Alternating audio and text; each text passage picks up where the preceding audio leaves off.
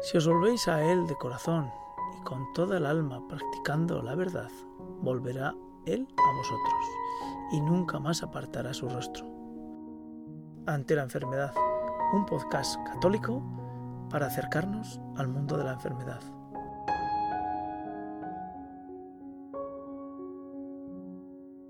Hola amigos de Ante la enfermedad.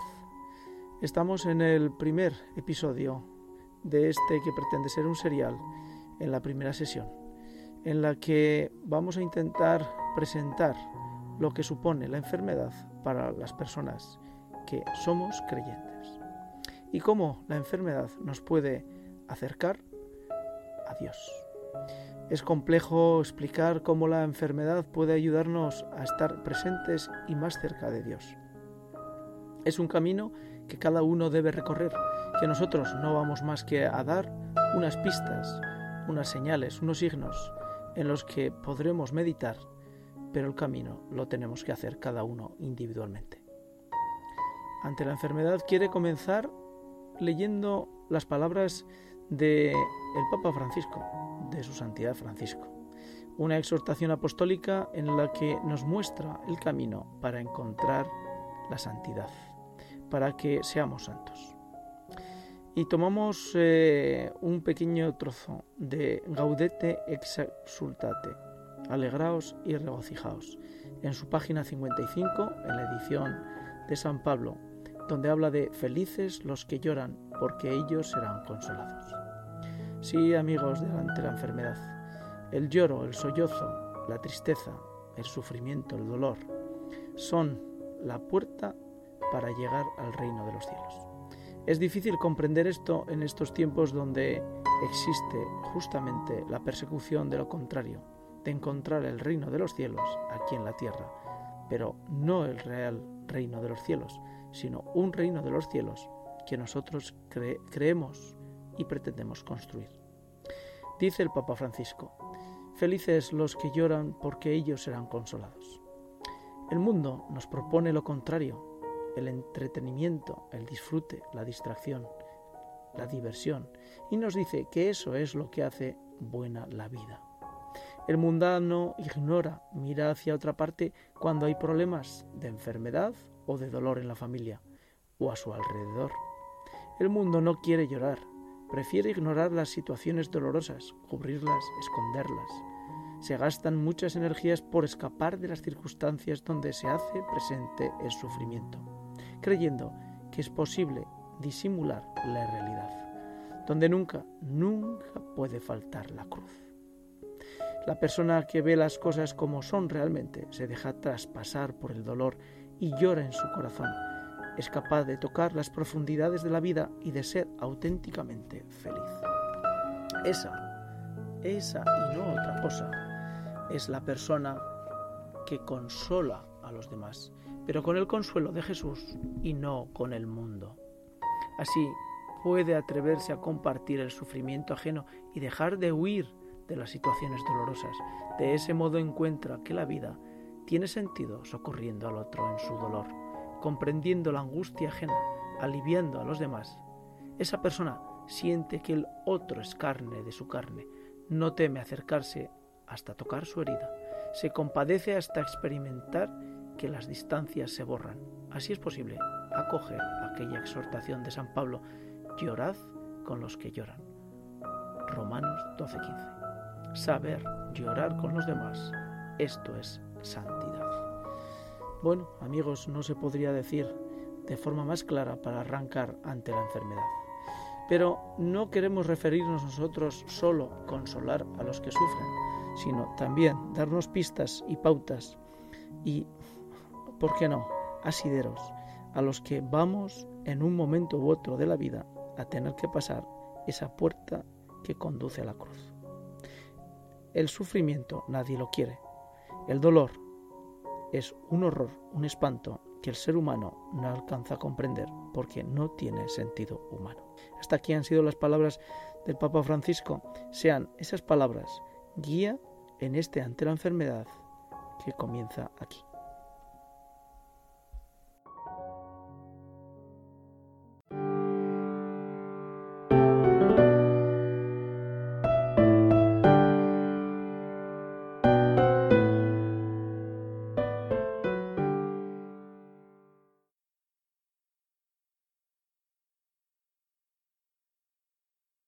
Estamos hoy ante una persona que nos puede ayudar mucho a entender cuál es el proceso de un enfermo y de la enfermedad cuando eh, se tiene una fe. Sí, porque ya saben que ante la enfermedad no es precisamente un serial que intente hablar simplemente de enfermedad. No, quiere hablar de enfermos, creyentes y cómo esa enfermedad nos puede ir ayudando a acercarnos hasta Dios. Con lo cual, bueno, pues Raúl creo que nos va a deleitar y acompañar durante una serie de episodios, tantos como los que ha publicado al menos en Iglesia Aragón, y de tal forma que vamos a poder conocer cómo la escritura, la palabra de Dios, nos puede ayudar a todas esas personas que estamos enfermos o que pasamos por una enfermedad para ir superando y acercándonos hacia nuestro destino celestial. Hola Raúl, ¿qué tal estás? ¿Qué tal, Eliseo? Encantado de estar en, este programa y de intervenir. Y si en algo ayuda a alguien, pues bendito sea Dios. Esa es la intención, ninguna pues, otra. Pues muchas gracias por tu tiempo, ante todo.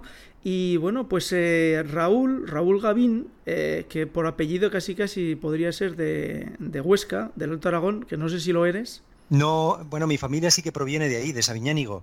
muy cercano hay un pueblo que se llama Gavín. Y sí, pues mi, por parte de mi padre sí, provenimos de, del Pirineo aragonés. muy bien, muy bien. Bueno, y Raúl, pues, eh, pues bueno, pues antes de, empezar a que nos deleite con, con el conocimiento que poco, poco a poco ha ido adquiriendo como católico y como cristiano frente al escrutinio de la palabra de Dios y por sus sucesos y su historia personal, pues vamos a conocerlo eh, un poquito eh, en la medida que, nos da el tiempo, que no es que tengamos mucho, ¿verdad, Raúl? Eh, Raúl, bueno, pues es padre, padre de, según me han dicho, de familia y más que numerosa, porque ahora la familia numerosa casi es con, con dos miembros, casi, casi. ¿Cuántos hijos tienes, Raúl? Bueno, tengo nueve hijos vivos y tengo cuatro hijos que, están ya en el cielo porque no llegaron a nacer, así que tengo la esperanza de que les pueda conocer de carita cuando yo también, si algún día voy al cielo, me pueda encontrar con ellos.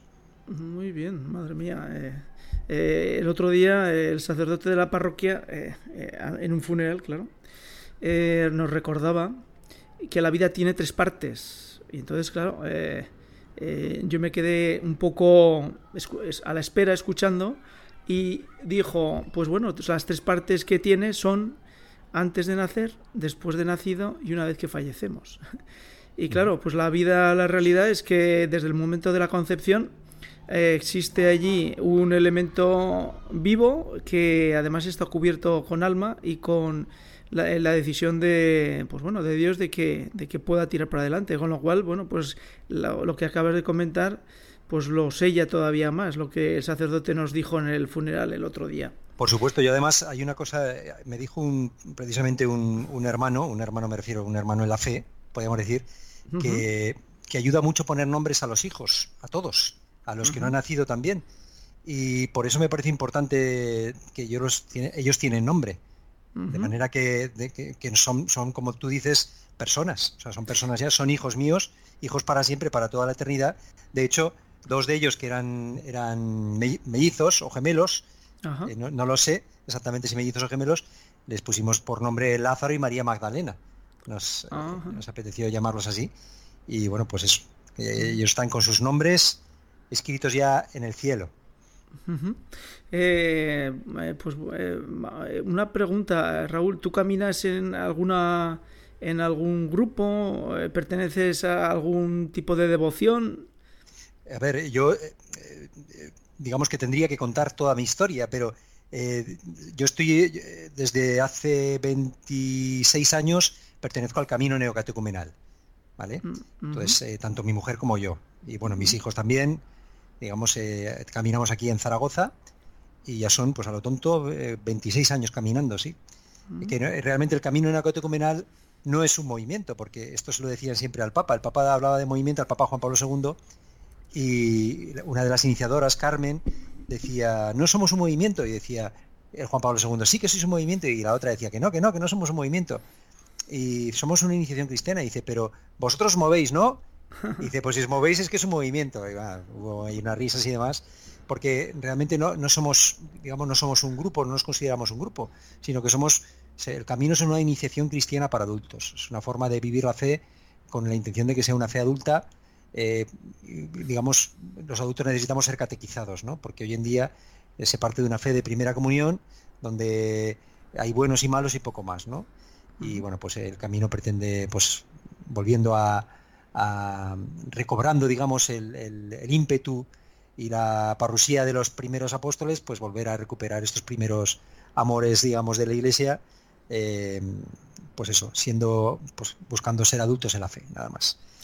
Básicamente. Bueno, pues eh, en alguna otra ocasión podremos hablar y, que nos expliques un poquito sobre el camino neocatecumenal, eh, porque seguro que nos puedes dar luz y, ayudar a los que nos escuchen en cómo se puede acceder a, la palabra de Dios eh, por medio de la propia experiencia vital y la experiencia y la historia de cada uno, ¿verdad?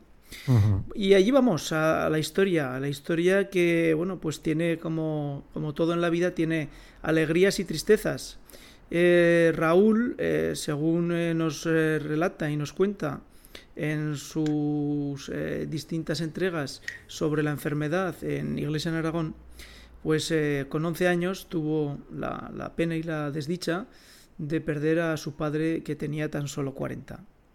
Eh, ¿qué, siente, qué recuerdo tienes de, ese momento en que tu padre falta y tú tienes 11 años y tienes el deber y la obligación y sin remisión de seguir creciendo y tirando para adelante? Bueno, pues los recuerdos que tengo son, muy amargos, la verdad. Eh, mi padre además murió una enfermedad eh, eh, pues muy terrible, digamos, que es la, leucemia. La leucemia que además eh, estamos hablando del año 82, que tampoco creo que pues a lo mejor los tratamientos sean como los que son ahora, me imagino, aunque de esto, esto no, lo desconozco, pero fue una enfermedad pues que fue consumiéndose poco a poco, digamos, de una manera pues muy triste, ¿no? Hasta que al final murió, digamos, pues ya porque no aguantaba más su cuerpo, ¿no? Entonces eh, tengo unos recuerdos pues, pues tristes porque además eh, mi casa em, no se era de la iglesia, yo de hecho no me confirmé, en mi casa no, existía la fe, digamos. Entonces eh, mi padre de hecho, mi padre pues era una persona con 40 años, digamos era uno de los jóvenes que digamos que se rebelaba contra digamos de los de la generación del 68, digamos en el 68 mi padre tenía 26 años entonces, bueno, pues se revelaba ante, pues ante eh, paternidad, digamos, a la autoridad. Y bueno, pues eh, digamos que en mi casa se, digamos, la religión era el socialismo, por así decir. En mi casa estaba llena de libros de Marx, de Engels, de estaba el manifiesto comunista, el contrato social de Rousseau, y digamos que esa era la religión en nuestra casa. El modelo de persona, por entonces era Felipe González, y bueno, pues esa era un poco la referencia que yo tenía de, de, pues de vida, ¿no? Por tanto, la muerte de un ser querido y tan querido como un padre, pues, eh, pues la viví sin ninguna esperanza, o sea, sin ninguna esperanza, digamos, en, nada, simplemente como una mala suerte, como una desgracia y con cierto complejo de ser el raro de la clase. Porque en mi clase, pues claro, eh, con 11 años, pues todos te miran ahí como pobrecico, se ha muerto tu padre, y bueno, pues con cierto complejo de, de huérfano, ¿no? Así es como la viví. Eh, Raúl, para los que nos escuchen, eh, no solamente combina, bueno, pues eh, en la medida que las personas nos hacemos adultas y a veces, no, por desgracia, no cuando somos tan adultos, vamos avanzando y nos vamos topando con el sufrimiento, con el dolor y la enfermedad. en este caso, Raúl, con 11 años, conoció pues lo que es la zarpa y el dolor de la muerte de su padre. Pero Raúl, por entre comillas también desgracia, eh, también conoce la enfermedad. Y bueno, pues eh, relátanos un poquito eh, cómo, es ese encuentro tuyo con la enfermedad y qué tipo de enfermedad pues estás experimentando y, experimentaste. Sí, a ver, dices por desgracia. yo sé que tú piensas lo mismo que yo. Realmente, y tú sabes que no podemos llamar desgracia, ¿verdad? a la enfermedad, porque sí que es verdad que el dolor duele, el dolor duele, como dice C.S. Lewis, ¿no? Cuando habla de un libro que se llama El problema del dolor, que recomiendo a todos los oyentes porque es un libro que hace mucho bien, El problema del dolor. El dolor duele, eso es verdad, el dolor duele y en, ese sentido es una desgracia, ¿no? Eh, que exista el dolor, es un sufrimiento, el dolor duele y el sufrimiento hace sufrir Pero yo cuando, digo que no es una desgracia me refiero que eh, nada es en sí eh, bueno ni malo, ¿no? Todo depende de si lo tienes iluminado o no lo tienes iluminado. Es a lo que voy, ¿no? Entonces yo, por ejemplo, la muerte de mi padre eh, la siento iluminada. Es decir, siento que Dios me ha concedido reconciliarme con mi historia. Quiero decir, reconciliarme, no estar renegando o amargado por lo que me ha sucedido. igualmente puedo decir de esta enfermedad a la que tú aludías. Y la enfermedad que tengo eh, que se me diagnosticó cuando tenía 20 años es la esclerosis múltiple. Es una enfermedad que últimamente se habla mucho de ella, además, porque cada vez incide más. Y es una enfermedad que, se declara especialmente en gente joven. El diagnóstico suele ser entre los 20 y 30 años y que además afecta fundamentalmente en aquellos países más desarrollados. No existe en África, por ejemplo, es una cosa curiosa. No se sabe el origen de la enfermedad, la causa pero eso es algo que, sí que ocurre, ¿no? Entonces, con 20 años, pues me diagnostican esa enfermedad, yo no sabía muy bien en qué consistía, pero cuando te empiezan a contar, pues, pues los médicos te dicen tu vida va a cambiar, vas a estar siempre en el hospital, con ingresos constantes, con diferentes brotes, con goteros, y bueno, pues yo lo que podía leer por ahí me decían que no leyera, pero no puedes evitarlo, y bueno, pues lo propio era pues que acabaras en una silla de ruedas y que poco a poco esta enfermedad que es degenerativa y que es crónica, bueno, pues te postrará en una cama hasta que te consumieras y murieras, ¿no? Básicamente ese era el proyecto de, vida que tenía a corto plazo. Tengo que decir que han pasado muchos años ya y que afortunadamente aquí sí que se ha avanzado mucho en investigación, han salido muchos tratamientos y que a mí los tratamientos me están resultando muy bien y que la verdad es que yo tengo una calidad de vida eh, pues fantástica, no me puedo quejar y la ilusión que yo tenía que era ir andando eh, el día de mi boda pues se cumplió y bueno, pues han pasado ya muchos años. Yo pensaba que no podría tener hijos, pues ya lo creo que los he tenido. Y bueno, pues de momento viviendo el día a día, pero, pero contento, sí, sí. bueno, pues eh, vamos a sintetizar eh, pues, eh, estos tres elementos para que nos quede claro dónde arrancamos. Por una parte, tenemos el sufrimiento de la separación, tenemos el sufrimiento de la enfermedad, y tenemos eh, por contra mm, el camino del encuentro con, Cristo, con el resucitado. Eh, ¿En qué medida el encuentro con el resucitado, con Jesucristo, te ha ayudado a que eh, esas dos primeras partes de tu vida pudieran estar de forma, iba a decir armoniosa, pero sería en paz contigo mismo? Pues en qué medida, de, una, medida, eh, no sé, sin medida, una medida sin medida, como diría eh, San Juan de la Cruz también, ¿no? Eh, sin medida, ¿por qué? Porque yo no estaba en la iglesia, como he dicho antes. Yo em, había recibido la primera comunión y creo que desde la primera comunión, pues ah, prácticamente abandoné la iglesia. Yo no iba quemando, no iba quemando iglesias, es verdad, no era, no era un, perseguidor de los, de los curas y de las monjas, pero sí que es verdad que, bueno, pues yo era una persona que tenía, eh, digamos, a la iglesia por, me gustaban los misioneros que hacían cosas por los demás, pero bueno, para mí el Papa y todo esto, pues no, me parecía algo ridículo. Y bueno, pues eh, yo estaba alejado de la iglesia, no, ni iba a misa, ni, por supuesto, me confesaba en absoluto, ¿no? Entonces, eh, sucedió un acontecimiento en mi vida que esto no es una enfermedad, pero para mí también podríamos llamarlo una enfermedad, porque es una enfermedad del alma, ¿no? que fue, eh, yo tenía una novia con 18 años, empecé a estudiar la carrera, estudié Derecho, eh, empecé una relación con una chica, una novia, teníamos una relación, bueno, pues eh, como se tiene una relación para el que está, digamos, en el mundo, una relación pues basada pues en una relación carnal, una relación en absoluto espiritual, sin fondos, sin, sin, demasiados proyectos, más que el día a día, más que el pasártelo bien y demás. con esta chica estuve saliendo dos años, casi dos años, y esta chica me dejó, me dejó. Y para mí en ese momento se me cayó el mundo. Eh, esto puede parecer ridículo, ¿no? Porque te deje una novia y demás, pero para mí yo caí, bueno, empecé con ansiedad también, esto sí que es enfermedad. empecé con ansiedad, empecé con a tomar ansiolíticos, antidepresivos, porque mi vida, eh, digamos, era esa chica, esa chica me había dejado, por tanto ya no tenía vida. Podemos decir que yo me sentía muerto, pero muerto, o sea, mi vida no tenía ningún rumbo, yo no sabía hacia dónde tirar ni siquiera los estudios, porque los estudios me metía a la clase y no podía soportar estar dentro de la clase sin huir, porque me producía ansiedad. Em, empecé a ir, incluso tuve que acudir al psiquiatra y demás para que me diera estas medicinas.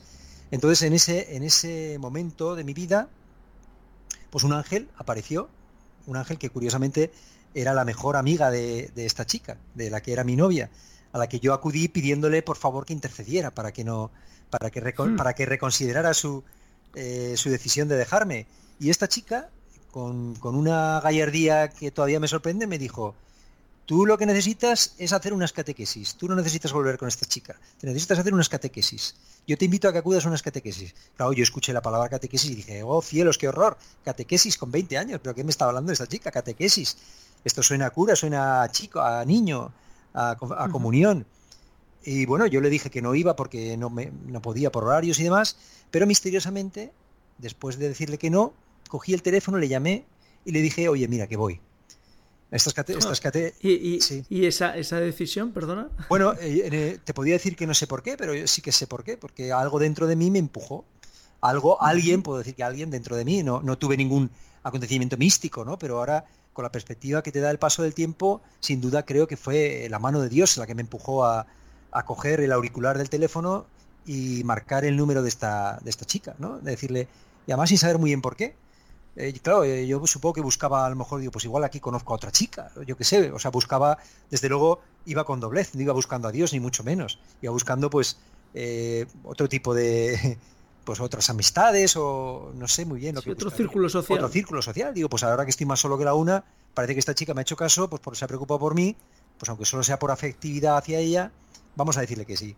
Y bueno, me acompañó el que era su novio, eh, a esta catequesis, que eran las catequesis de inicio de, este camino neocatecumenal. Y bueno, pues eh, desde, desde ese primer encuentro, en esa primera catequesis, eh, se me abrió el cielo, se me abrió el cielo. O sea, yo escuché ahí palabras que no sé muy bien por qué, estaba rodeado de gente que no conocía, de gente muy rara que decía cosas muy raras que nunca jamás había oído, pero misteriosamente también yo sabía que tenía que estar ahí y que yo tenía paz en el corazón cuando escuchaba a estos matrimonios que me hablaban de Dios, que me decían que yo era ciego, que me decían que, yo era ciego, pero que, hay uno que podía curar mi ceguera, y yo me veía que yo sí que era ese ciego, me reconocía como ciego. Es decir, este lenguaje que, no estaba acostumbrado a oírlo, sin embargo, como que lo entendía, como lo entendía. Yo no había sido eh, catequizado para comprender, no me sabía las escrituras, no sabía rezar, no me sabía nada, y sin embargo, pues mi oído se abrió, o me abrieron el oído para escuchar. Y por la escucha por la escucha, como dice San Pablo, que la fe viene por la predicación, por la necedad, por algo tan estúpido como es la predicación, por la predicación entró Jesucristo en mí. El Espíritu de Dios daba testimonio dentro de mí, como dice también San Pablo, de que lo que escuchaba era cierto, sin entender demasiado. Pero yo sabía que esas palabras eran verdad. Sin entenderlas demasiado, pero sabía que eran verdad. Y yo sabía que ahí estaba la verdad. Y empecé a caminar. Y ahí, bueno, pues mi vida cambió. Después podría seguir hablando y contando tantas cosas, pero creo que voy a parar aquí y ya irán saliendo seguramente. Muy bien.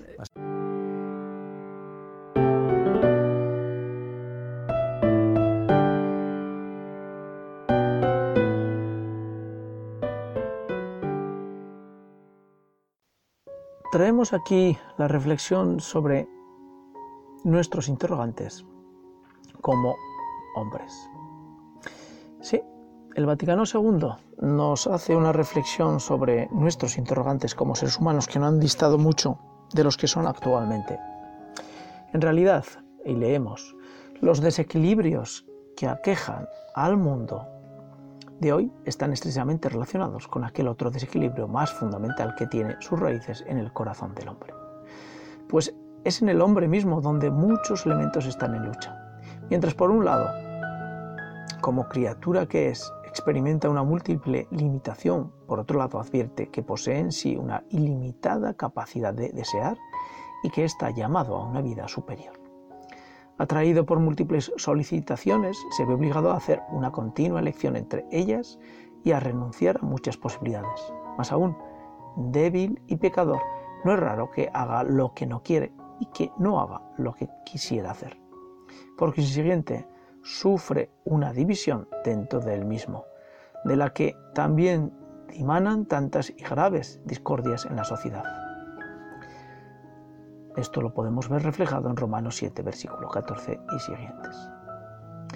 Es verdad que muchísimos cuya vida está infectada por un materialismo práctico están lejos de advertir con claridad este su estado dramático, cuando no es la miseria que les oprime, la que les impide presentar, prestarle atención.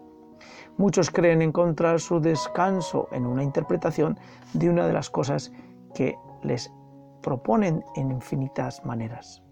Otros esperan la auténtica y total liberación del hombre del solo con solo el esfuerzo humano y se persuaden de que un futuro reino del hombre sobre la tierra saciará todos los deseos de su corazón.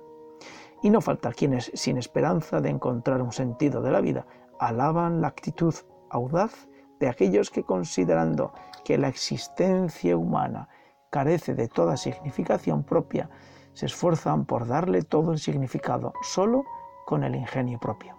Con todo, ante la actual evolución del mundo va siendo cada vez más nutrido el número de los que o plantean o al menos advierten con una sensibilidad nueva la gran problemática trascendental, que es el hombre. ¿Cuál es el sentido del dolor, del mal o de la muerte? Que a pesar de tan grandes progresos subsisten todavía, para que aquellas victorias obtenidas a tan caro precio, ¿qué puede el hombre dar a la sociedad? ¿Qué puedes esperar de ella? Pues bien, la Iglesia cree firmemente que Cristo, muerto y resucitado por todos, ofrece al hombre, por medio de su espíritu, luz y fuerzas que le permitan responder a su altísima vocación.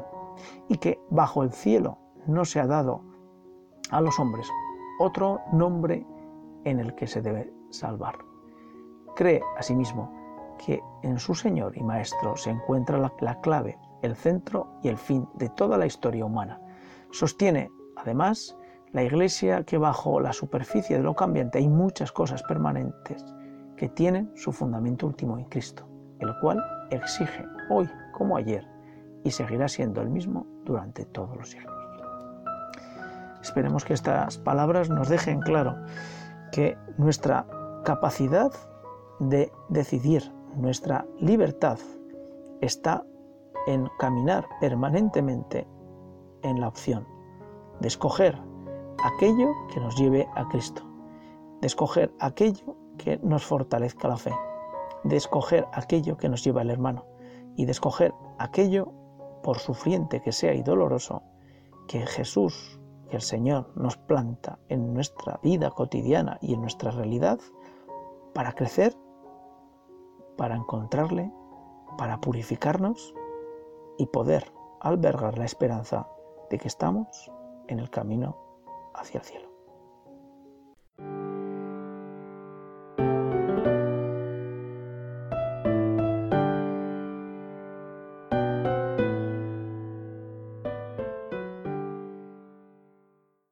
Si os volvéis a Él de corazón y con toda el alma practicando la verdad, volverá Él a vosotros y nunca más apartará su rostro Considerad, pues, lo que ha hecho por vosotros y a pleno pulmón dadle gracias. Bendecid al Señor de la justicia, ensalzad al Rey de los siglos. Y anunciaré su poder y su grandeza ante la enfermedad, un podcast católico para acercarnos al mundo de la enfermedad.